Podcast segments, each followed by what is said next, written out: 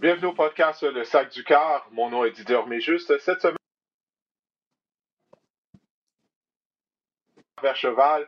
Pierre, bonne nouvelle, on s'est réveillé ce matin, je ne sais pas pour toi, moi je suis immédiatement allé sur Internet afin de voir s'il y avait eu des tests positifs du côté des Titans du Tennessee. Ce n'est pas le cas, ce qui veut dire qu'on est mardi et euh, on va avoir droit à un match, match du, du mardi soir de la NFL entre les Titans et les Bills.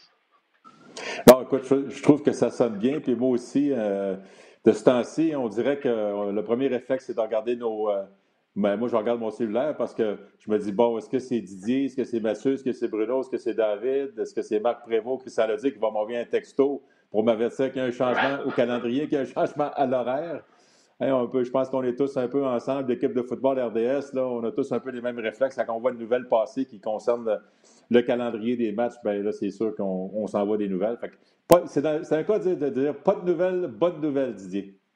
Oui, oui, oui, exactement. Vu dicton euh, qu'on a RDS, maintenant on va l'utiliser d'une autre façon. Ben, écoute, euh, cette semaine, bon, pour les gens qui nous écoutent ou qui nous regardent, on va pas nécessairement parler de toutes les rencontres qui ont été présentées dimanche et lundi euh, du côté de la NFL, étant donné qu'on est rendu à mardi, mais on va plutôt aborder euh, les sujets chauds euh, concernant la, cinquième semaine d'activité. Ensuite de ça, bon, bien sûr, on va, on va y aller d'un avant-goût de la rencontre entre les Bills et les Titans.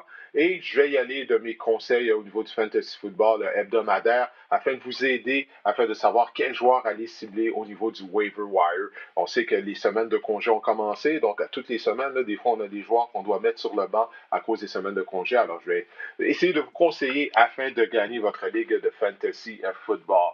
Alors, Pierre, on va commencer avec ben, la surprise de la semaine cette victoire des Raiders de Las Vegas contre les Chiefs de Kansas City, ça a vraiment été une belle performance euh, des Raiders. Personnellement, j'avais hâte de voir finalement l'attaque des Raiders avec Henry Ruggs en santé parce que je me souviens, lorsqu'on avait diffusé le repêchage de la NFL le printemps dernier, toi, tu avais dit que John Gruden, il tenait à tout prix à mettre la main sur sa version de Tyreek Hill.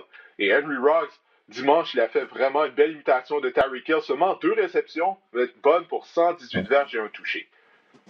Oh, absolument, Didier. Puis ce qui était intéressant à voir, puis je me souviens de la semaine dernière, on préparait le match, puis je voyais des entrevues de Derek Carr, puis il l'avait dit, il a dit Je suis tanné de perdre contre les Chiefs. J'ai deux victoires, dix défaites. J'ai jamais gagné Arrowhead en six matchs.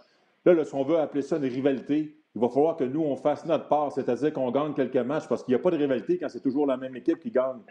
Alors, Derek Carr qui s'est arrivé, puis clairement, je regarde le plan de match défensif des Chiefs. Spagnolo s'est dit les Raiders n'attaquent pas les zones profondes. Euh, Derek Carr a la réputation de toujours aller à son petit dépanneur, à la zone courte, les zones intermédiaires. Il ne va jamais dans les zones profondes. on va arrêter Josh Jacobs. Puis on va défier les Raiders. On va défier Derek Carr. Puis on prend le pari qu'il n'y aura pas le, le guts d'attaquer les zones profondes. Alors, on a amené du blitz. On voulait arrêter le jeu au sol et on a battu le blitz avec des gros morceaux de terrain. Donc, bravo aux Raiders parce que dans le fond, ce que les Raiders ont fait, c'est qu'ils ont, ils ont utilisé la recette des Chiefs avec des jeux explosifs. Juste mettre ça en perspective, Didier, quatre passes de plus de 40 verges pour les Raiders contre les Chiefs. Ils en avaient seulement une lors de leurs quatre premiers matchs. Et les Chiefs, défensivement, lors de leurs quatre premiers matchs, n'avaient pas été victimes d'une seule passe de plus de 40 verges. Alors, tu regardes ça sur papier, tu te dis, bon, ben ça fait Steve Spagnolo. Il s'est dit, ben regarde, j'ai pas besoin de protéger les zones profondes. Je peux faire du blitz. Je peux attaquer Derek Carr. Il n'y aura pas de succès dans les zones profondes. Il ne pourra pas battre mes couvertures un contre un. Ben, c'était tout le contraire. Il a mis ça dans les dents de Steve Spagnolo. ouais, c'est comme si finalement Spagnolo euh, et la défense des Chiefs ont été surpris là, par cette nouvelle attaque entre guillemets des Raiders. C'est la vision que Gruden avait depuis le début de la saison. Malheureusement pour lui, Ruggs s'était blessé lors du premier match de la saison, un genou. Ensuite ça, il avait joué, il n'était pas à 100%. Mais oui, comme tu l'as dit, habituellement on n'attaque pas les zones profondes et on l'a fait. Donc on a fait une belle imitation d'une certaine façon euh, de l'attaque des Chiefs euh, de, de, Kansas City. du côté des Chiefs, est-ce que, tu. Il y a des choses qui t'inquiètent au niveau de la performance des champions en titre du Super Bowl? Parce que, écoute, la semaine précédente, contre les Patriots d'Angleterre, ça n'avait pas été une grosse performance hein, de la part de Kansas City. Bon, encore une fois, il faut dire que la barre est haute. Patrick Mahomes a passé pour plus de 300 verges. mais quand même, là, on ne voit pas une équipe aussi dominante. On a été dominant finalement contre les Ravens de Baltimore également lors de la première semaine d'activité, mais on n'est pas aussi constant, c'est ce que j'essaie de dire, comparativement à la saison dernière. Oui, puis je pense que ce qu'on voit, c'est que les, euh, les, les, Texans de Houston avaient limité les dégâts pendant la majorité du match, beaucoup de défensives de zone, on empêche... Tu sais, il n'y avait pas un jeu de plus de 20 verges contre les Texans. Les Patriots sont arrivés avec un peu sensiblement la même chose. Beaucoup de couverture de zone, 8 gars, 7 gars en couverture de passe, plus de demi-défensifs. En plus, les Patriots ont été bons pour mettre de la pression avec 4, parfois avec 3 joueurs. Donc ça, c'est le meilleur des deux mondes. Tu mets de la pression sur Mahomes et tu gaspilles pas de ressources en couverture de passe. Puis c'est un peu ce qu'on a vu aussi du côté des Raiders. Beaucoup de défensifs de zone. On teste la patience de Patrick Mahomes. Et la ligne à l'attaque, bon, c'est sûr, quand on a perdu euh, Kelechi ou Semelé, c'était pas la même ligne à l'attaque. Moi, je trouve, je trouve, que du côté, moi, c'est sûr, c'est mon petit côté joueur de ligne à l'attaque qui ressort. Là. Je trouve que là, on n'est pas constant du côté des Chiefs. C'est vraiment au niveau de la protection. C'est-à-dire que des fois, c'est vrai que la ligne ne fait pas le boulot, mais des fois, je trouve que Patrick Mahomes n'est pas discipliné dans sa zone de protection. Un recul beaucoup trop profond ça bousé les angles de blocage, notamment pour les bloqueurs, euh, les gars sur le périmètre, que ce soit M. Schwartz ou que ce soit Eric Fisher. Tout d'un coup, les, les défensifs les contournent plus facilement. Là, Mahomes se met à courir, puis je sais que je ne veux pas enlever le côté improvisation à Patrick Mahomes parce que c'est souvent là qu'il fait le plus de ravages. Mais en bout de ligne, ça n'aide pas toujours la ligne à l'attaque. Alors, c'est un peu, il y a une combinaison de tout ça que je trouve qu'on est un peu brouillon de ce côté-là chez les Chiefs. C'est un petit manque de discipline. Mais je pense que du côté d'Andy Reid, on, est capable de vivre avec ça parce que on ne voudrait pas menotter Patrick Mahomes. Mais c'est juste ça que moi, c'est mon petit côté de joueur de ligne en attaque qui dit Ouais, mais ça, ça c'est tannant parce que quand tu ne sais pas où le corps est, ben, c'est difficile de bloquer. Ouais. Ah, je suis certain que ça, c'est quelque chose que Andy Reid, euh, également l'entraîneur de la ligne à des Chiefs, vont adresser euh, avec euh, Patrick Mahomes. C'est vrai, ça, c'est très important en termes de protection. Écoute, la protection commence toujours avec le carrière. Euh, et ça, c'est de plusieurs façons. Comme tu l'as dit, on peut blâmer la ligne à attaque pour certaines choses, les porteurs de ballon, mais la protection commence avec la carrière. Euh, se débarrasser rapidement du ballon, savoir de, quel côté le blitz arrive, euh, notamment. Alors, je ne suis, pas inquiet du côté des Chiefs. Regarde, c'est une défaite, mais c'était la première en 14 matchs. On avait gagné nos 13 rencontres précédentes. Et puis, c'est une rivalité de section, comme tu l'as dit, du côté des Raiders. Des Raiders, on prenait ça personnel. On était fatigué de perdre euh, contre Kansas City. Alors, on, les attendait de pied ferme. Alors, ça va être intéressant de voir la suite des choses. Ça met un peu de suspense au niveau de la course pour le premier rang de la section ouest américaine. Oui, puis, puis, souviens-toi, Didier, on était quand même dans le coup du côté des Chiefs. Mais on était brouillon. Deux touchés ont été annulés. Un en début de match, le long jeu à Tyreek Hill. Pénalité pour avoir retenu contre la ligne à l'attaque. Pénalité qui était douteuse. On a été sévère, j'ai trouvé, envers le garde du côté gauche au CMLE. Et à la fin de la première demi, obstruction offensive contre Travis Kelsey qui annule un deuxième touché.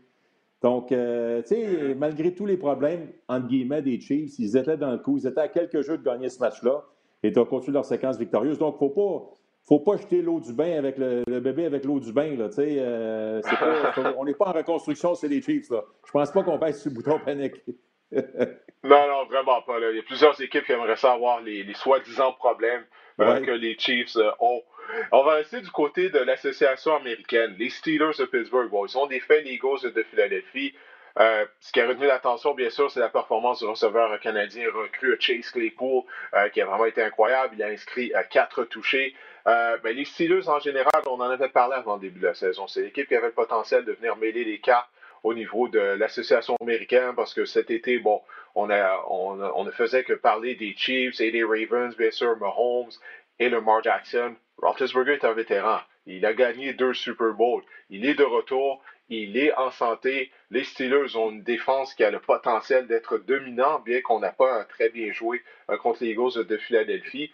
Euh, mais qu'est-ce que tu penses des Steelers? pour eux, c'était leur, leur quatrième match de la saison. Au quart de la saison, ils sont parfaits, quatre victoires et aucune défaite. Bien, ce qui est intéressant, puis moi, ce que j'ai vu, ce vu, c'est la progression de l'attaque. À chaque semaine, on marque de plus en plus de points.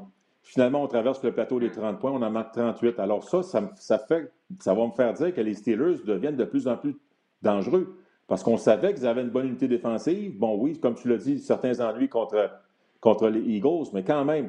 Et là, s'il faut que l'attaque de Roethlisberger commence à produire match après match, tu combines ça à l'unité défensive des Steelers. Oh, attention, là. Attention, dans la section nord de l'américaine, ça va brasser. Alors, non, moi, je trouve ça intéressant. Puis, Chase Claypool, c'est vraiment le fun de voir parce que je me suis amusé hier justement pour le, pour le 5 à 7. J'ai fait faire un petit visuel. Souviens-toi, Didier, une semaine numéro 1, son premier rattrapé en carrière, spectaculaire, 24 verges sur les lignes de côté. C'était pas facile comme attraper. Souviens-toi, son premier touché en carrière, 84 verges contre les Broncos de Denver. Tu voyais déjà qu'il y a quelque chose de spécial avec ce, entre guillemets, petit garçon-là. Et là, hier, bon, ben, il est talentueux, euh, oui. C'est, alors, tu sais, là, là, hier, c'était quatre touchés. Euh, ben, je dis hier, c'est euh, dimanche. Alors, tu vois vraiment, là, le seul défaut de cette performance-là, c'est que peut-être l'adversaire va commencer à porter une attention un peu plus particulière à lui. Donc, euh, on va voir de quel bois il se chauffe et de comment il va être capable de réagir parce que je ne pense pas qu'on va le laisser marquer quatre touchés. Puis en même temps, il faut comprendre que chez les Steelers, il y a beaucoup de talent. Ça a donné que c'était le match de Chase Claypool contre les Eagles. Peut-être que la semaine prochaine, c'est le match de Juju Smith-Schuster. Alors, tu sais, je veux dire, on a des bons receveurs. Alors, il ne faut pas s'attendre à ce que le jeune homme fasse ça à tous les matchs. Oui, ben c'est ce que j'allais dire. Si on lui apporte une attention particulière, ben ça va être tant mieux pour le reste de l'attaque des Steelers. Comme tu disais, euh, Ben Roethlisberger a tellement d'armes à, sa disposition. On a un excellent groupe de receveurs. Deontay Johnson ne jouait même pas euh, hier, c'en a un autre jeune receveur euh, d'hier dimanche. C'en a un autre receveur euh, qui est fort talentueux. James Conner possède une bonne saison, connaît une bonne saison. Benny Snell faisait des bonnes choses aussi dans charrière au début de la saison. on a Eric Ebron comme ailier rapproché. Donc, on est vraiment bien nanti du côté de l'attaque des Steelers. Alors, je suis pas inquiet pour Claypool. Pour les Steelers, en général, personnellement, je suis pas, je suis pas inquiet. J'ai bien hâte qu'ils affrontent les Ravens afin de voir qu'est-ce que ça va donner comme résultat. Et justement, en parlant de Baltimore, bon, les Ravens affrontaient leurs rivaux de section, les Bengals de Cincinnati. Ça a été une victoire facile des Ravens. Euh, première rencontre difficile pour Joe Burrow. Euh, encore une fois, s'est fait tabasser. Burrow, je disais qu'il a été victime de 22 sacs en cinq rencontres jusqu'à présent. On va devoir mieux le protéger parce que clairement, on a une carrière de concession du côté des Bengals. C'est une question de juste de ne pas bousiller sa carrière euh, et de s'assurer qu'il ne se fasse pas euh, trop tabasser. Euh, mais je veux t'amener à parler des Ravens, en particulier de Lamar Jackson. Parce que Lamar Jackson, la semaine dernière, il a raté du temps lors des séances d'entraînement en raison d'une blessure à un genou. Là, il a affronté les Bengals et ses statistiques au sol deux courses pour trois verges. On n'a sélectionné aucun jeu d'options du côté euh, des Ravens. Donc, euh, Lamar était uniquement un passeur. Euh, il n'a pas connu un grand match, a raté des passes faciles. Est-ce qu'on est de s'inquiéter au niveau de l'état de santé de Lamar Jackson, selon toi? Ben, c'est certain que quand un corps mobile qui fait où sont ses courses, des jeux structurés avec les courses du corps, c'est un gros morceau du plan de match offensif semaine après semaine. Euh, dès que tu as une blessure à une cheville, à un genou, c'est sûr que c'est pas, pas évident. Euh, la beauté, c'est qu'on a eu le luxe de jouer contre les Bengals.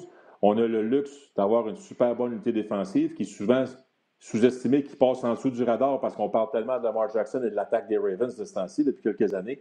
Mais il faut se souvenir que les Ravens sont pas mauvais en défense aussi. Fait que je pense qu'on avait les ingrédients, l'adversaire parfait pour se dire, regarde, Lamar, on va juste lancer le ballon. Euh, on va, ça va te donner une répétition. Garde, euh, moi, je me dis, vois ça comme si était dans, on était dans un match, on était dans du football de rattrapage.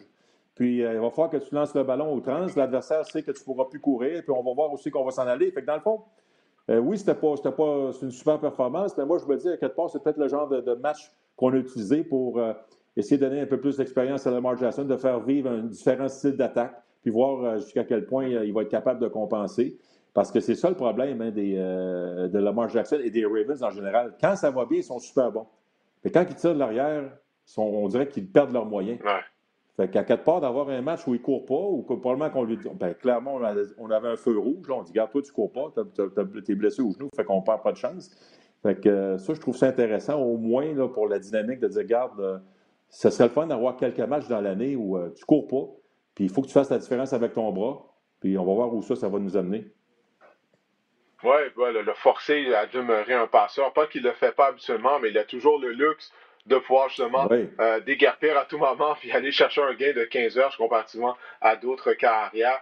Et rapidement, euh, du côté de Joe Burrow, est-ce que ça t'inquiète la façon qu'il se fait frapper semaine après semaine? Parce qu'on a déjà vu la carrière de jeunes carrières être déroutée parce qu'ils sont fait trop frapper. Moi, je me rappelle notamment euh, du frère de Derek Carr, David Carr, qui avait été le tout premier joueur sélectionné par les Texans d'Houston Puis jusqu'à ce jour, il détient encore le record peu enviable d'avoir été victime du plus grand nombre de sacs euh, en une saison. Puis pauvre David Carr, il n'était plus le même. Là. Euh, il s'était tellement fait frapper. Pourtant, il était prometteur euh, en début de carrière. Ouais. Ouais, puis c'était pas un gros gabarit. Puis Lamar Jackson, c'est pas un gros gabarit non plus. Tu sais, souviens-toi, Big Ben Roethlisberger a subi plusieurs sacs du corps tôt dans sa carrière. Puis à un moment donné, on a changé de coordinateur offensif parce qu'il fallait commencer à ce qu'il se protège, qu'il dégaine plus rapidement, qu'il joue moins au cowboy, moins au héros, puis que c'était correct d'avoir une passe de 5 verges au lieu de subir un sac ou de se faire frapper euh, en espérant faire une passe de 40 verges. Alors, mais Roethlisberger, c'était un gros gabarit, c'était un gros tronc d'arbre. Fait qu'il était capable d'encaisser. Alors que quand tu as des plus petits gabarits, ben, il faut que tu fasses attention. Puis, non, Joe Burrow, 7 sacs encore contre les Raiders, en plus de toutes les fois qu'il s'est fait frapper, euh, les Ravens, en plus de toutes les fois qu'il s'est fait frapper. C'est parce qu'à un moment donné, il est très courageux. Hein. Pour l'instant, il va démontrer qu'il ne panique pas, il a un bon sang-froid, il est courageux, il est prêt à accepter de se faire, de se faire brasser. Mais jusqu'à quel point? À un moment donné, là, euh, mm. tout le monde est humain. Là. Je pense que personne aime ça rentrer dans un match et dire Bon, ben, je vais encore me faire ramasser 10-12 fois euh, aujourd'hui. À un moment donné, je pense que sa vie est affectée. Et moi, c'est, c'est de voir qu'autour de lui, c'est pas tout le monde qui veut se battre. Puis qu'est-ce qui se passe avec AJ Green? Euh, lui, il devrait, devrait en profiter, d'avoir un être fini, entre les deux. fait que, euh, je ne sais pas si c'est temps d'être à Cincinnati, là, mais il y avait quelques jeux hier, avant hier qu'on a reproché à AJ Green son manque d'intensité, son manque de, de, de, vouloir donner tout, tout, en tout pour, pour l'équipe. Alors, ça aussi, c'est inquiétant. C'est peut-être aussi inquiétant, dans le fond, de voir que les joueurs, supposément, ces joueurs vedettes ne se présentent pas. Ouais, du côté d'AJ Green, depuis le début de la saison, euh, souviens-toi, on avait fait un match tôt euh, des, Bengals. Euh, je crois que c'était contre les Browns. C'est la deuxième semaine d'activité. Et puis, il avait échappé des passes. écoute, il semble, il semble pas être lui-même depuis le début de la saison. Puis, je me demande, parce que AJ Green, euh, si je me souviens bien, lors des deux dernières années, il a pris part seulement neuf matchs. En fait, l'année passée, il n'a pas joué du tout. Et en 2018, il avait juste euh, pris part à neuf euh, rencontres. Et puis à chaque fois, c'est en raison de blessures aux jambes. Puis là, il est âgé, âgé dans la trentaine. Je me demande si c'est tout simplement pas si physiquement il n'est plus le même joueur qu'il était. parce que lui, il était un spécimen, on s'en souvient, avec son gabarit, son gabarit, sa, sa, rapidité. Alors je me demande si tout simplement, après deux ans ou presque d'inactivité, peut-être qu'il est rendu au bout du rouleau, euh, tout simplement. Heureusement, on lui a juste donné un contrat d'un an du côté des Bengals, mais les, jeunes, ils, semblent en donner plus que lui. Là. Les jeunes comme T. Higgins, euh, notamment, semblent beaucoup plus affamés qu'AJ Green. Euh, alors, on va y aller maintenant bon, du match entre les Panthers et les Falcons. Bon, c'était une victoire des Panthers. On va commencer avec Atlanta. pas nécessairement à cause de la défaite, mais qu'est-ce qui a suivi la défaite? Euh, l'ère Thomas Dimitrov, euh, de directeur général, est terminée. L'ère Dan Quinn, entraîneur-chef, c'est fini. Les deux ont été congédiés après la rencontre.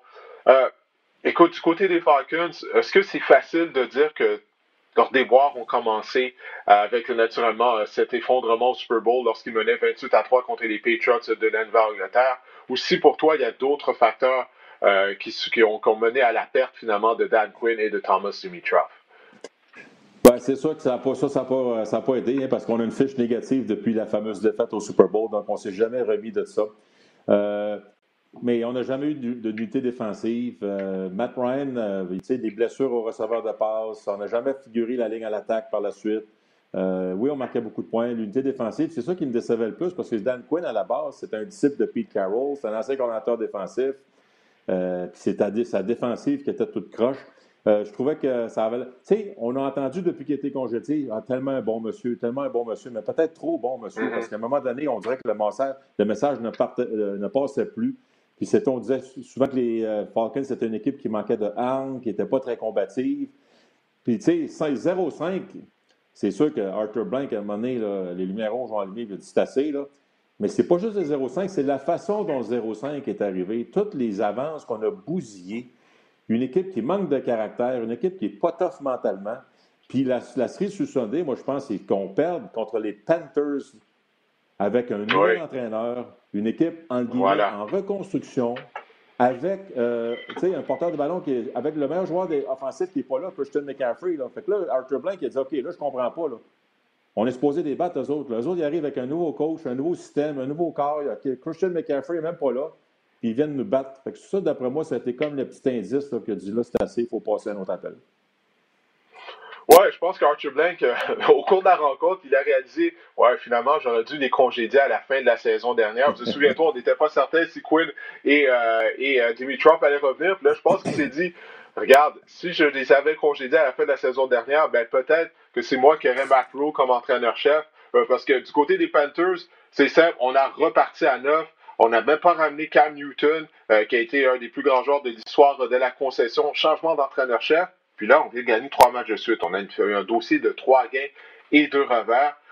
Euh, si tu es Arthur Blank, est-ce que tu repars à neuf justement comme les Panthers? Là, tu, vas visiblement déjà avoir un nouveau DG, un nouvel entraîneur-chef, mais j'irai même plus loin.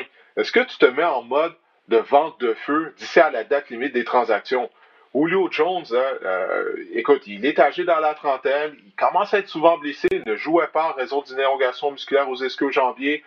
Matt Ryan, Pierre, il a 35 ans maintenant. Euh, oui, tu es allé au Super Bowl avec Matt Ryan, tu ne l'as pas gagné. Tu vois, ça fait penser un peu avec les Panthers, avec Cam Newton. Est-ce que c'est pas le temps tout simplement de repartir à neuf et même justement de se mettre en, mode de vente de feu, puis d'avoir une chance peut-être de repêcher Trevor Lawrence de Clemson ou Justin Field euh, d'Ohio State? Oui, non, moi, je, suis d'accord. Puis, tu sais, de, vraiment aller voir c'est qui le prochain au niveau des entraîneurs-chefs qui sort des rangs collégiaux américains. C'est comme Matt Rule est à l'université, euh, Baylor. Euh, je pense que c'est ça, là, maintenant. Là. Tu sais, je regarde les Cowboys, ils sont allés avec du recyclé, là, Mike McCarthy. Pour l'instant, ça ne fait, mm. pas, fait pas fort. On dirait que la nouvelle, la nouvelle, euh, la nouvelle euh, Génération. Génération, les nouvelles façons de faire, c'est qu'on va de plus en plus vers les jeunes entraîneurs qui ont des attaques dynamiques, qui sont capables de, qui arrivent avec des nouvelles façons de faire, qui brassent les choses. Euh, fait que ce serait, moi, je, je pense qu'Atlanta, on regarde ce qui se passe en Caroline, ça, ça semble bien fonctionner. Fait que ça va, non, c'est intéressant de ça. Puis moi, je suis d'accord qu'à un moment donné, c'est parce que, tu sais, quand tu perds tout le temps, à un moment donné, tu développes cette attitude-là, puis tu sais, oui, ça va prendre un méchant motivateur pour relancer tout ça, mais c'est parce que là, il y a une méchante culture de perdant qui est installée depuis des années. Alors, euh, à un moment donné, oui, tu as les coachs, tu as aussi les joueurs qui doivent exécuter. Fait que non, c'est peut-être le temps de passer à un autre appel, effectivement. Oui, parce que j'ai hâte de voir ce que Arthur Blank va faire, mais moi, c'est ce que je ferais. Je ferais comme, comme les Panthers je repars à neuf euh, complètement. Je crois que c'est la, solution, la chose à faire euh, du côté des Falcons. Ça a mentionné les Cowboys. Bon, on sait qu'est-ce qui est arrivé à Dak Prescott. Euh, tout le monde en a eu un pincement au cœur lorsqu'on l'a vu sur le terrain avec sa cheville. non seulement il a subi une fracture ouverte à sa cheville droite, mais également une dislocation de la cheville. Il a été opéré, bien entendu, sa saison est terminé. Euh, il, y a, plusieurs façons qu'on pourrait aborder bon, cette euh, malheureuse blessure à Dak, Prescott. premièrement, on va, commencer avec Dak Prescott, la personne, parce que c'est un joueur qui est énormément apprécié par ses coéquipiers.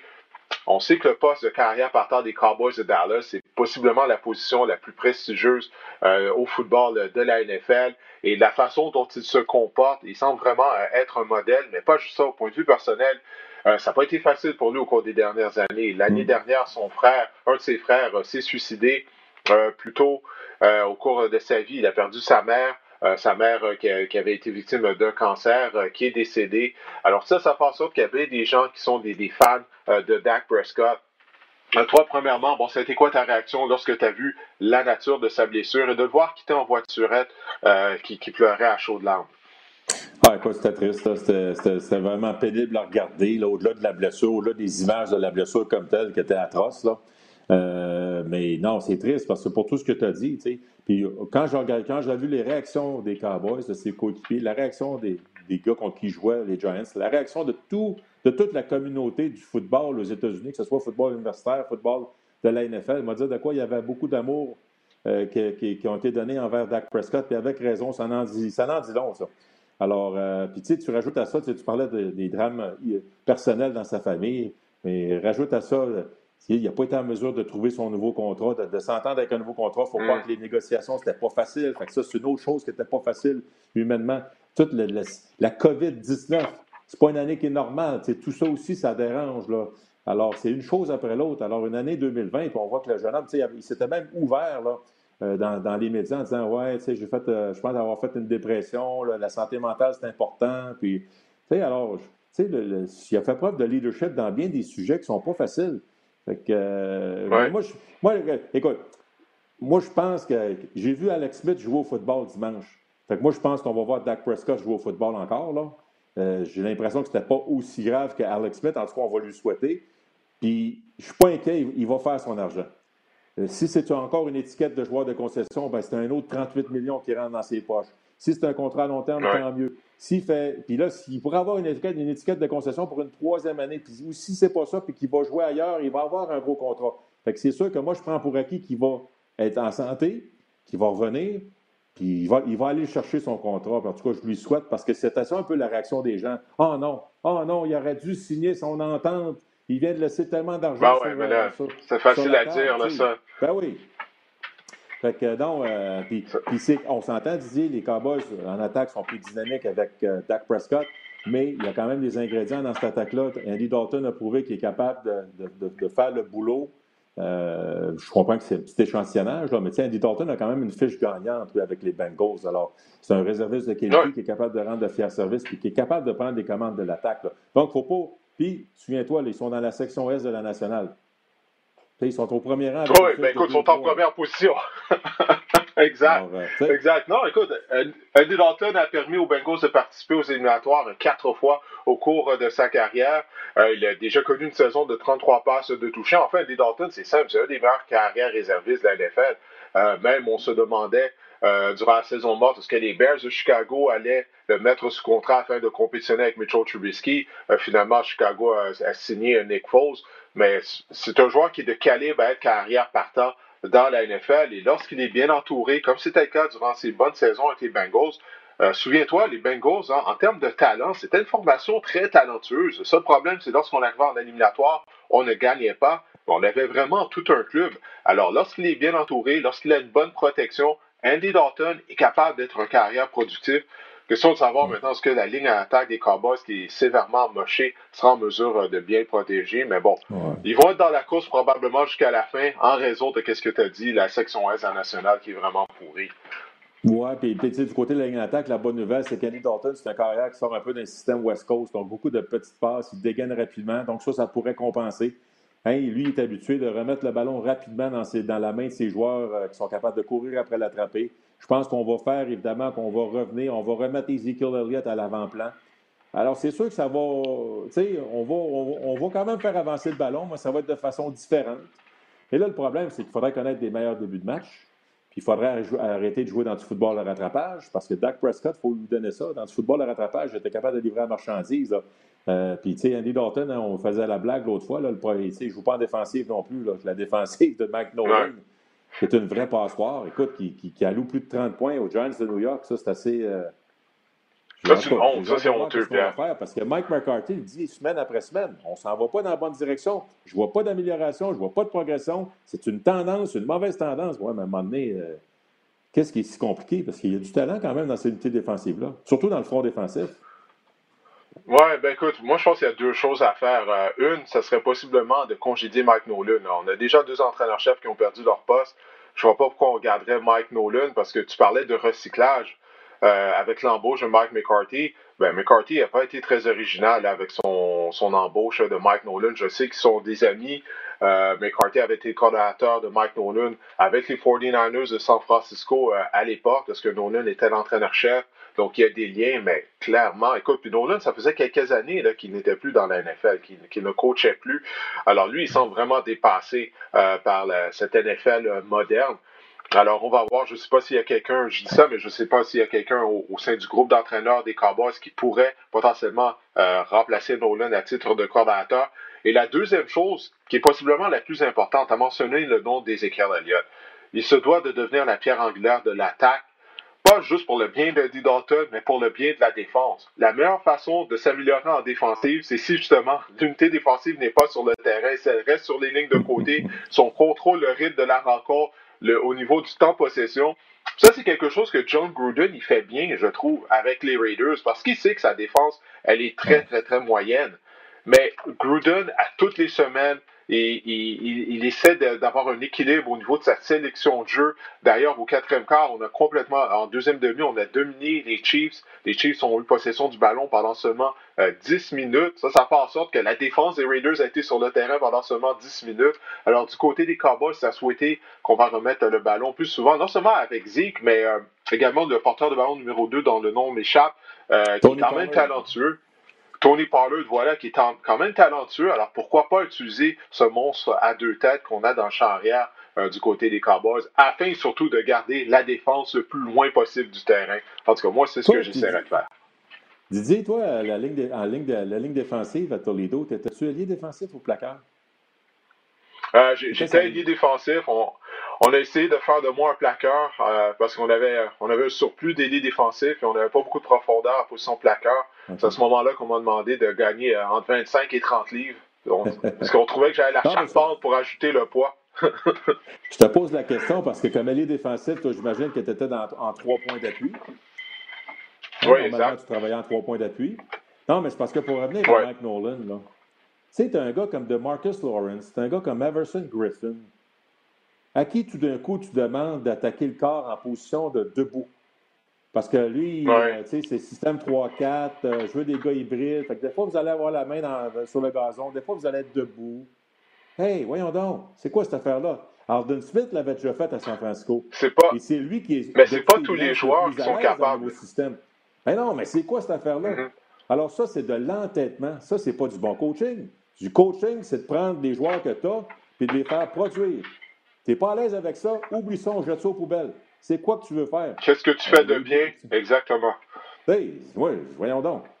Hey, as-tu déjà vu euh, Usain Bolt, là, quand il court le 100 mètres, y a-tu les mains à terre ou il est debout, en deux points d'appui? non, mais tu sais. Il y a les deux mains à terre. Non, mais tu as entièrement raison. C'est vraiment un bon point, Pierre, parce que c'est pas tous les joueurs. Et puis il y a des entraîneurs, c'est qu'ils ne comprennent pas. Ils pensent, ah, ben, on va juste demander de jouer en deux, en deux points d'appui. Ça ne fera pas de différence qu'en trois points d'appui. Mais lorsque tu es un joueur qui est habitué d'avoir ta main au sol, là, et on, te on te demande de te lever, il y a des joueurs qui ne sont pas capables de faire cette transition-là. Tout comme d'avoir sa main au sol, euh, lorsque tu es habitué de jouer en deux points d'appui, c'est pas une transition qui est facile. Moi, j'étais habitué de jouer en deux points d'appui euh, debout parce que originalement, je, euh, dans les rangs collégiaux, bon, je jouais à la position de secondaire extérieur. On a changé pour une 4-3, mais très souvent, j'étais quand même en deux points d'appui. Puis en deux points d'appui, la perspective est différente. Tu peux voir, bon, qu'est-ce qui se passe dans le champ arrière. Tu peux voir les blocs venir d'une façon différente comparativement quand tu as ta main au sol et vice-versa. Et puis, clairement, Everson, Everson Griffin, de Marcus Lawrence, depuis qu'on les voit dans la NFL, lorsqu'ils étaient dans les rangs universitaires, ils jouaient trois points d'appui. Entièrement d'accord avec toi, c'est vraiment un bon point. Ça, c'est de l'entêtement du côté de Mike Nolan. Comme tu l'as dit, les bons entraîneurs-chefs vont te demander de faire des choses avec lesquelles tu es à l'aise. Ils ne vont pas s'entêter à te demander de faire des choses euh, dans lesquelles tu es plus ou moins confortable. Puis c'est ce qu'on fait du côté de, Mike Nolan, malheureusement. Oui, parce que tu sais, euh, quand tu es en départ de, de sprinter, Bien, la clé pour un joueur de ligne défensive, c'est de rétrécir l'écart entre toi et le joueur de ligne à l'attaque le plus rapidement possible. C'est d'être capable d'arriver au point où tu peux tourner le coin plus rapidement que le joueur de ligne à l'attaque qui, lui, veut t'empêcher de tourner le coin. Alors, la, façon la plus rapide pour partir par en avant, c'est quand tu as les mains à terre. Regarde, les sprinteurs le font 100 mètres, là. Alors, on ne s'ostinera pas avec ça. Fait que c'est tout ça que moi. Puis je sais qu'on a jasé, je sais qu'on s'était on a changé un petit peu ça du côté des Cowboys, mais les premières semaines, c'était de l'entêtement. Fait que là, non, regarde, on, va, on pourrait construire là-dessus longtemps, mais c'est un point important. C'est des petits détails qui font toute la différence. Voilà, on verra si Mike Nolan sera en mesure de s'ajuster. On va rester du côté de la section S de la nationale. Tu as mentionné le nom d'Alex Smith, euh, qui a prépare un premier match depuis la saison 2018. Euh, il avait subi, euh, comme Dak Prescott, une fracture ouverte à une jambe. Mais qu'est-ce qui arrivait avec Alex Smith en plus, c'est qu'il a eu des complications. Euh, il a eu plusieurs infections. À certains moments, il y avait même euh, la, bactérie mangeuse de chair dans sa jambe. Et puis, je ne sais pas si tu as vu le documentaire que le réseau ESPN a fait sur sa, sa remise en forme. On l'a suivi pendant des mois. Euh, écoute, là, c'est c'est vraiment horrible. Qu'est-ce qui est arrivé à sa jambe? Euh, pour les gens qui nous écoutent, qui nous regardent, si vous voulez, vous pouvez aller sur Google, aller rechercher des, vidéos de l'état dans lequel sa jambe était ou des photos. Je vous le dis, cœur sensible de s'abstenir. Au cours du documentaire, on nous a montré sa jambe à quelques reprises. Je l'ai vu une fois, puis après ça, à chaque fois qu'il la remontrait, je tournais ma jambe, je tournais ma tête, parce que Pierre, à un certain moment, on voyait même son tibia. Ça, c'est à quel point il n'y avait plus de chair, il n'y avait plus de, de, muscles autour de sa jambe, si bien qu'il a dû faire sa remise en forme dans un centre euh, qui est de remise en forme pour les anciens militaires qui sont victimes euh, d'accidents euh, au combat. c'est les personnes qui malheureusement sont victimes d'une explosion, mettent le pied sur une mine, puis c'est à ce moment-là que bon, il y avait une possibilité euh, qu'il soit amputé. Donc, il faut, que les gens comprennent à quel point Alex Smith revient de loin. Oui, c'était un beau moment de le voir sur le terrain, mais en même temps, je me sentais pas à l'aise, moi personnellement, après avoir vu le documentaire, de, de le voir sur le terrain, sachant tout ce qu'il a éprouvé. J'avais peur pour lui en même temps. J'étais content de le voir là.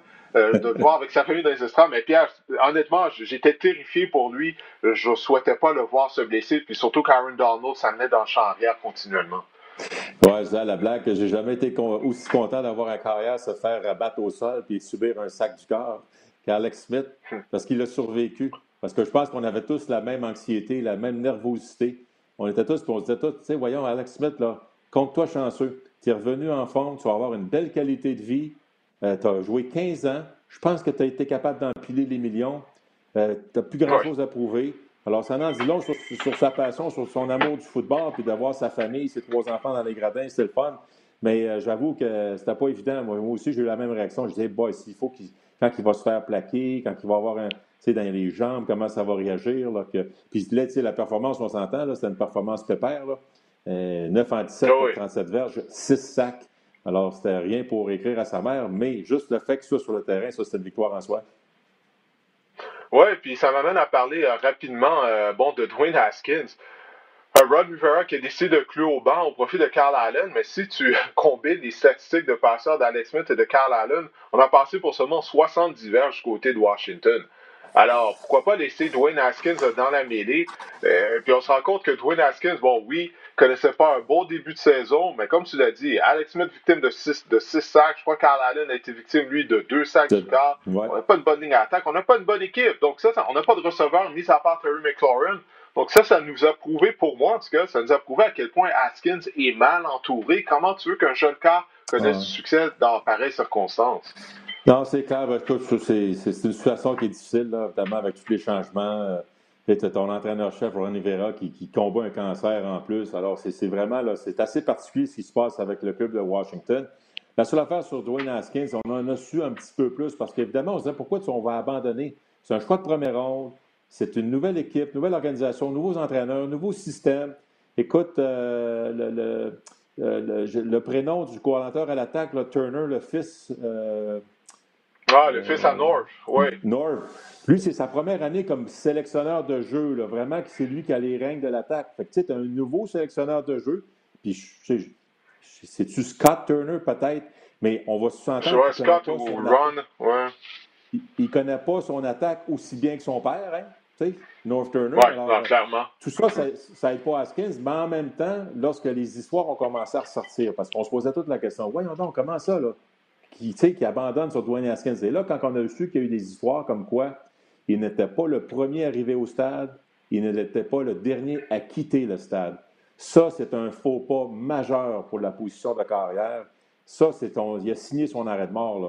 C'était, écoute, s'il y a bien une position où tu dois faire preuve de leadership, s'il y a une position où tu dois être celui qui travaille le plus fort dans toute l'équipe, c'est la position de carrière parce que tout le monde regarde le carrière dans une organisation de football. Alors ça, c'était décevant d'entendre ça.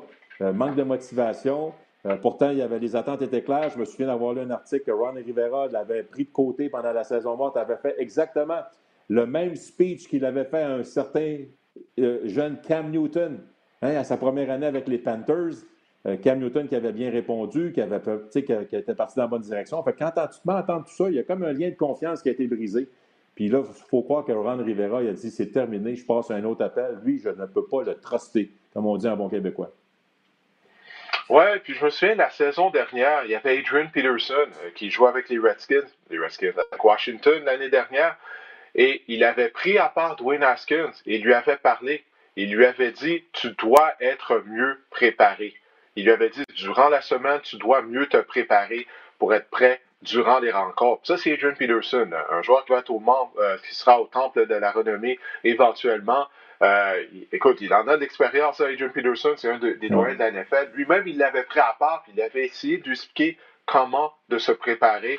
Alors, conversation avec Adrian Peterson l'année passée, durant saison morte avec Ron Rivera, le message n'a pas passé. Mais lorsque je regarde les autres options, Alex Smith et Carl Allen, c'est vraiment pas mieux. Mais bref, je pense qu'on a assez parlé de Washington. On sait que cette concession-là, ça va pas bien depuis 1999, depuis que Dan Snyder a acheté l'équipe.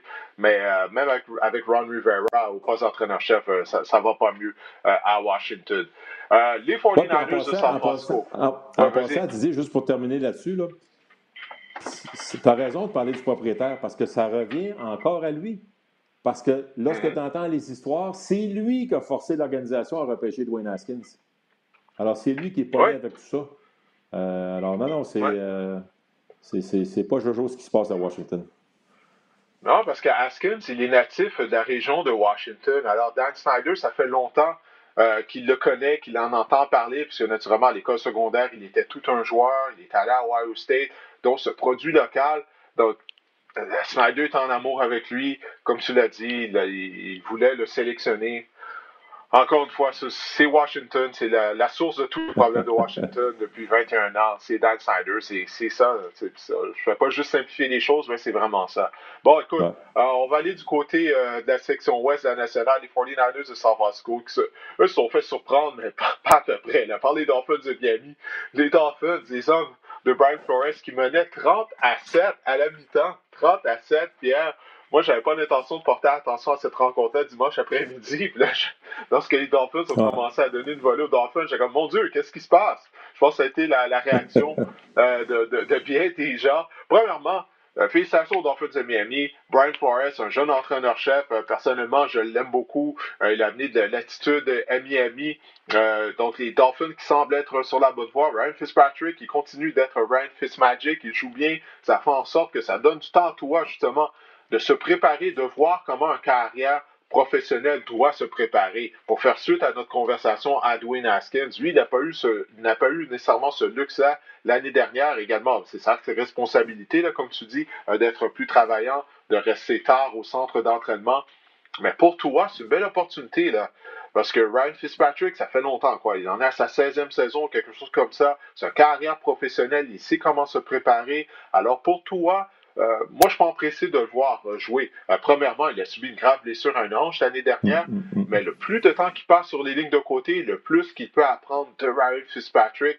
Moi, je me souviens pas de, la carrière d'un jeune carrière qui a été ruiné parce qu'on a attendu trop longtemps pour le faire jouer, mais je peux t'en nommer plusieurs qu'on a fait jouer trop rapidement, par contre. ouais, non, c'est le meilleur des deux mondes. Puis, tu sais, toi, euh, lui, il faut qu'il apprenne, il faut qu'il soit en santé. Puis, c'est ça que Brian Flores avait dit. Moi, je ne peux pas l'envoyer sur le terrain tant que je ne serai pas certain qu'il sera en mesure de se protéger. Se protéger en sachant qu'il est à 100% au niveau physique et qu'il connaît ses jeux à 100% pour pas qu'il se ramasse dans une situation où là, il fige, il panique, il ne prend pas la bonne décision. Puis qu'est-ce qu'on reprochait à toi quand il jouait à l'Alabama? C'est il était trop téméraire. On servait le ballon. Il voulait, il voulait le gros jeu, il voulait jouer au héros, il était prêt à tenir le ballon une seconde de trou dans ses mains, peut-être donner une seconde de plus à ses receveurs, mais là, il, faisait, il se faisait plaquer. C'est comme ça que c'était blessé à la hanche. Donc, euh, non, c'est une bonne, c'est correct. Euh, regarde, euh, c'est un grand pas entre les grands universitaires et, la NFL. Donc, non, ça, c'est une situation qui est intéressante pour lui. Puis, tu sais, je parlais de, corps qui peut se protéger, puis ça peut être mon lien, Didier. Là, je, me permets d'aller du côté des 49ers. Je comprends pas que Johnny Garoppolo a joué. Je comprends pas que Jimmy Garoppolo joué. Il était clairement pas capable de pousser avec son pied droit pour transférer son poids, puis lancer avec vigueur, lancer avec euh, vélocité, lancer avec précision. Des passes flottantes, des interceptions. Euh, tu voyais qu'il pouvait à peine pousser, puis il levait le pied droit. le pied droit, là, quand tu es carrière droitier, c'est ton pied en arrière. C'est ça qui fait que tu, recules, tu plantes ton pied, puis tu repars par en avant, puis tu transfères ton poids. C'est drôlement important pour lancer avec, avec précision et force. C'était pas là. Finalement, Carl Shannon dit il sort à mi-temps. Mais pourquoi il a commencé le match? Puis tu sais, je sais que des fois, c'est pas une science exacte, les blessures. Hein? Le joueur t'a dit qu'il est correct. Les médecins te disent qu'il est correct. Toi, il faut que tu le regardes aller puis tu dis je pense qu'il est correct. Puis des fois, tu arrives après, après la deuxième séquence, bouffe, la, sais, surtout une cheville, le, le, le high ankle sprain, là, le, je sais pas si c'est le terme pour ça. C'est, une entorse sévère. Euh, au ligament interosseux, je pense, parce que c'est au niveau de tout ce qui tient le tibia, le péroné, puis la cheville ensemble. Mm-hmm. Ça prend plus de temps à guérir. Puis ça, c'est vrai que c'est mal commode. Euh, fait que c'est toujours revenu après deux, trois séquences, mais je trouvais ça bizarre. clairement, dans ma tête, il n'y avait pas l'air d'un gars prêt. Puis ça, c'est la job de Carl Shannon de dire Moi, il faut que je sache que si j'envoie ce gars-là, là, il faut qu'il soit capable de se protéger. Il faut qu'il soit capable d'exécuter. Il faut qu'il soit capable de se protéger aussi. Là. Fait que s'il joue sur une jambe, il n'est pas capable de lancer le ballon. Puis comment tu vas faire pour éviter la pression? Fait que ça, j'ai trouvé ça un petit peu ordinaire. Puis je sais que je n'ai pas toutes les données. Fait que je ne vais pas faire mon petit Joe connaissant. Là. Mais de l'extérieur, moi, ça a été une de mes premières réactions. Ouais, non, moi aussi, j'ai eu la même réaction, puis euh, c'est bien dit, euh, qu'est-ce que tu viens d'affirmer. Euh, mais, il y a une différence entre avoir le feu vert des médecins pour effectuer un retour au jeu et être réellement prêt à jouer. Tu sais, des fois, les médecins vont, vont donner le feu vert, mais comme tu dis, l'athlète, lui, peut-être qu'il n'est pas certain, physiquement, son corps ne réagit pas comme il le fait habituellement. Donc, c'est une chose quand les médecins disent, ouais, ouais, il est capable de jouer, mais c'en est une autre euh, vraiment, après ça, d'être en mesure de performer. Ce sont deux choses qui sont complètement différentes. Euh, les, déboires des Niners, est-ce que c'est tout simplement une question de blessure ou soit des changements à cette formation-là comparativement à l'année dernière? Moi, je trouve qu'il y a des changements, en particulier au niveau de la défense. Oui, il y a des blessés au niveau de la tertiaire. Euh, Nick Bossa euh, n'est pas là également, mais de Force Buckner mm. aussi n'est plus là, Pierre. Il est avec les Colts d'Indianapolis, il a quitté via le marché des joueurs autonomes. La force de cette défense-là, là, tu en parlais, là, que la, la, recette que les Raiders ont utilisée, euh, la pression à 3 à 4, ben, c'est ce qu'on faisait du côté de San Francisco l'année dernière. C'est une des raisons pourquoi on a connu des succès durant le match du Super Bowl contre les Chiefs afin de ralentir Mahomes et compagnie. Mais là, la pression ne se rend pas au carrière, du moins pas régulièrement comme l'année passée, parce que l'année dernière, c'était de toute beauté de regarder la ligne défensive des Niners, le travail de démolition qu'elle faisait. Cette année, c'est vraiment pas ça. Puis ça, ça expose euh, la tertiaire, je crois. Puis je crois que c'est vraiment la source euh, des problèmes des Niners. Oui, tu sais, les, les, les, entraîneurs n'utiliseront jamais les, blessures comme excuse parce que, bon, tout le monde en a des blessures, mais du côté de San Francisco, on peut dire que ça a un impact direct sur la, performance de ce club-là. Il ne faut pas se gêner. Euh, c'est sûr que les adversaires les attendent aussi. Là, les attentes sont élevées, on les, a, on, les, on les étudie un peu plus. Ils sont dans une division qui est super relevée, qui est super compétitive. Mais tu parlais que la ligne défensive, on fait beaucoup de systèmes de zone. La ligne défensive est là pour protéger la tertiaire. Là, tu n'as pas de ligne défensive, mais c'est parce qu'en plus, souviens-toi, tu dis, là, dans tertiaire, tu n'es pas avec ton, pas avec ton demi de coin 1, 2, 3. Tu es avec ton demi de coin 4, 5, 6. Fait que là, non seulement tu n'as ah pas de pression, mais en plus, tu es avec ton quatrième, cinquième, sixième, septième, huitième meilleur demi de coin parce que tes trois premiers sont blessés. Fait que ça, je veux dire, à un moment donné, euh, tu as bien beau réinventer tout ça. Là. Il y a peut-être un gars comme Bill Belichick qui trouverait une façon de compenser. Là. je ne sais pas, mais. Oui, mais c'est l'exception, c'est comme ça. C'est clairement, ça vient affecter le travail de, l'unité défensive. Et par le fait même de l'équipe. Oui, non. Oui, non, e, e, exactement, exactement. Donc, j'ai hâte de voir sont pour pouvoir justement remédier à cette situation, à cette situation du côté des Niners. Ça fait beaucoup de problèmes en, partant avec le carrière numéro un, Jimmy Garoppolo. Euh, Pierre, on est mardi, il y a du football, football du mardi soir de la NFL pour la première fois, je crois. Je me souviens pas d'avoir fait un match NFL être joué un mardi, mais on est en 2020, comme tu disais, l'année 2020 il n'y a plus de logique, il n'y a plus de suite dans les idées, c'est au jour le jour. à chaque jour, on dirait qu'il y a une surprise depuis la mi-mars. Alors, on va, on va travailler ce soir, on va présenter le duel entre les Bills et les Titans. C'est tant mieux, écoute, ça nous fait travailler, ça nous donne l'occasion de, justement de ne pas passer à tout ce qui se passe euh, en allant travailler pour un match de football. Euh, écoute, dis-moi, qu'est-ce que tu vas surveiller lors de cette rencontre entre les Bills et les Titans? Les Titans, ça fait quoi? Presque trois semaines qu'on ne les a pas vus? Oui, c'est ça, puis c'est ce qui saute aux yeux pour moi. J'ai hâte de voir le niveau d'exécution des titans, le niveau de cardio des titans, le niveau de préparation des titans. Comment veux-tu te préparer quand ton centre d'entraînement est fermé pendant, pendant presque 15 jours? Alors, euh, on n'a pas joué. Déjà qu'on a eu une saison particulière sans un vrai camp d'entraînement, sans match préparatoire. On a seulement joué trois matchs. Euh, les trois matchs en passant, hein, on, euh, je regarde ça, on gagne par deux points contre les Broncos, par Trois points contre les Jaguars par un point contre les Vikings. Donc oui, on a 3-0, mais on a un différentiel de points marqués, points alloués de 6, de plus 6, pas comme si on dominait. Alors j'ai hâte de voir. Puis du côté de Buffalo, c'était le show Josh Allen. Ça allait encore le show Josh Allen. Mais bonne nouvelle pour les Bills.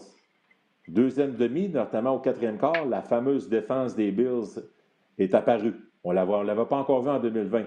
Trois revirements consécutifs, ça permet de contrôler le match et de finir avec une victoire contre Las Vegas. Alors là, si l'attaque continue, si la défense des Bills refait surface, ben j'ai hâte de voir. Ça va être un méchant test pour les Titans. Oui, également, on ne sait toujours pas même euh, quels sont les joueurs des Titans qui seront en uniforme, ceux qui ne seront pas en uniforme en raison de la COVID. Alors oui, ça va être tout un défi pour euh, le Tennessee. Euh, ça fait longtemps qu'on n'a pas joué. On affronte une équipe invaincue, Josh Allen, qui la dernière fois qu'on l'a vu avait des allures de joueur par excellence de la NFL. Alors ça, c'est vraiment une lourde commande. la rencontre sera présentée sur les ondes de RDS ce soir à 19h. On vous invite bien sûr à être des nôtres et à regarder cette rencontre. Bon, ben Pierre, écoute, je te remercie. Ça fait déjà près de 50 minutes qu'on a commencé. Alors, je, te remercie euh, d'avoir participé au podcast. Ben oui, c'est ça, ça va super vite. Je regardais ma montre, je suis comme, mon Dieu, on est presque rendu à la fin. Alors, écoute, je te souhaite de passer une bonne fin de journée. De toute façon, on va se voir euh, plus tard euh, aujourd'hui au travail. Alors, merci d'être venu participer au podcast. Hey, merci Didier, puis je me permets, là, puis on n'a pas eu la chance d'en parler, mais je voulais te lancer la question. Après la performance de Justin Herbert, est-ce que les Dolphins mm-hmm. ont repêché le bon gars? Il faut attendre que Tua joue. C'est une excellente question, Pierre. Eux, ils prient pour que, premièrement, Tua reste en santé et qu'ils connaissent bien sûr une bonne carrière parce qu'on aurait pu repêcher Justin Herbert, mais nous, notre homme, c'était Tua. Ça faisait un an qu'on associait Tua Tongo Viola aux Dolphins de Miami. Mais là, lorsqu'il regarde jouer Justin Herbert, quatre passes de toucher lundi soir, euh, il est sensationnel depuis qu'il a remplacé Tyrod Taylor. Euh, écoute, je pense qu'on veut vraiment s'assurer que Tua soit prêt justement pour qu'il paraisse bien là, quand il va embarquer sur le terrain, parce que sinon à Miami, on, euh, on va crier à Miami là, les partisans des Dolphins. Puis imagine-toi. Non, c'est une très bonne question, ça. C'est une très bonne question. On n'aura pas la réponse immédiatement, mais on va garder cette question-là en tête euh, lorsque Tua va finalement obtenir euh, du temps de jeu. Good. Hey, parfait, Didier. Salut, bonne, bonne fin de podcast. Hey, salut, bonne journée. Attention à toi, merci. merci. Alors, euh, je vais maintenant, moi, y aller de mon côté de mes conseils Fantasy Football en vue de la sixième semaine d'activité. Ça va vite, hein? déjà la sixième semaine d'activité de la NFL qui s'en vient la semaine prochaine.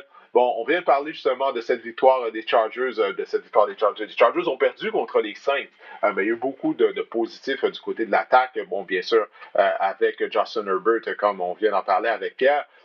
donc, au niveau des, joueurs que je vous recommande d'aller chercher, afin d'aider votre équipe de fantasy football. On sait que les, semaines de congé ont commencé. Ben, le premier, c'est le receveur de passe des Chargers, justement, une des cibles de Justin Herbert, Mike Williams.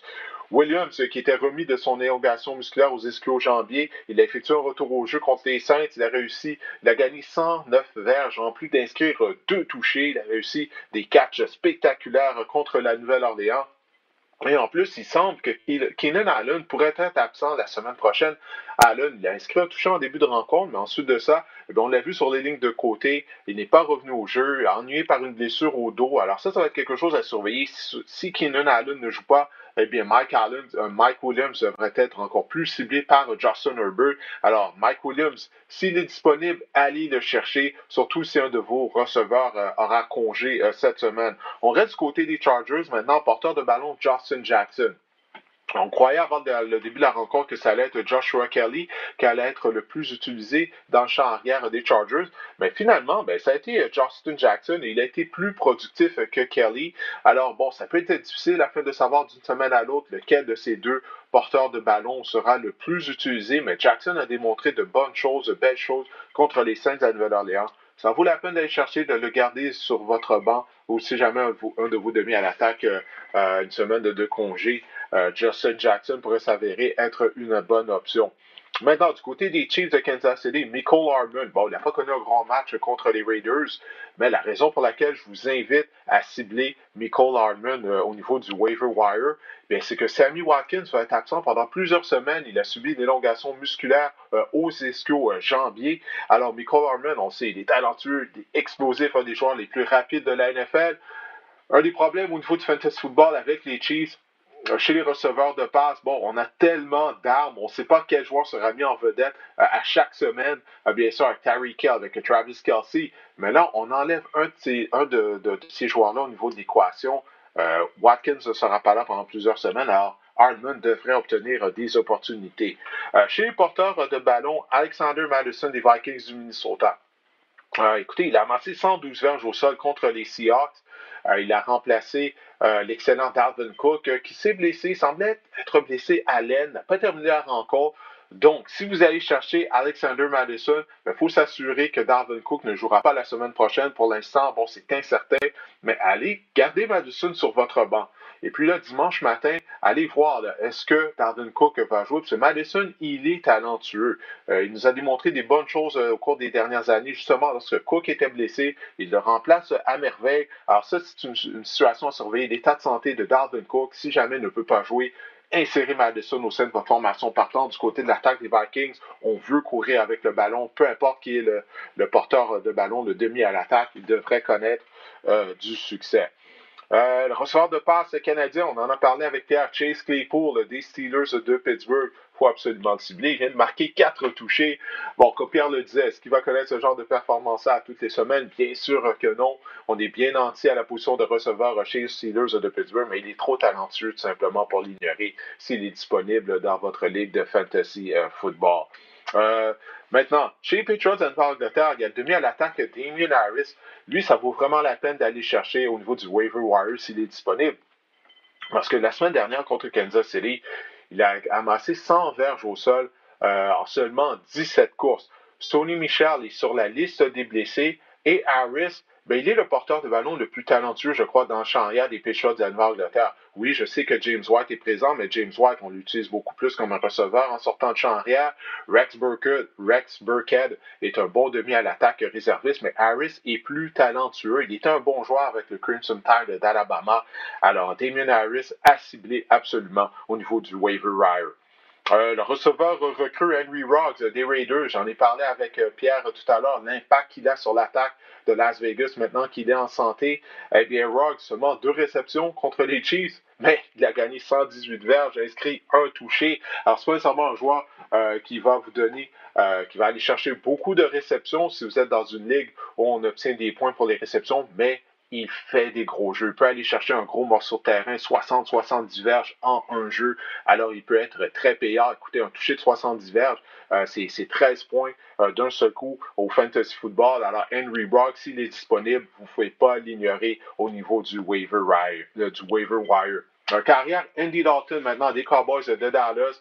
on a expliqué en long et en large en compagnie de Pierre pourquoi on s'attend à ce que Dalton soit productif.